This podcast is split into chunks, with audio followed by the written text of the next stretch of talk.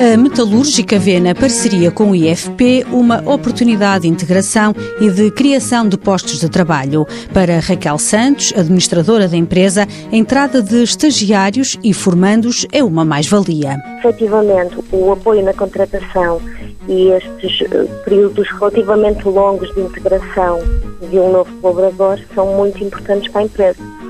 Isto não só pelo apoio financeiro, que é uma ajuda efetiva às empresas, é também uma altura ótima para, para a formação, para a modulação do colaborador, para conseguir que ele se integre de forma gradual na empresa e que consiga depois perfeitamente corresponder às necessidades que a empresa tem. Raquel Santos explica que sempre que recorrem ao IFP à procura de formandos é com o objetivo de formar alguém que depois pode ficar a trabalhar na empresa. Normalmente começamos por uh, detectar a necessidade internamente, depois contactamos o IFP e verificamos a viabilidade de executarmos um estágio.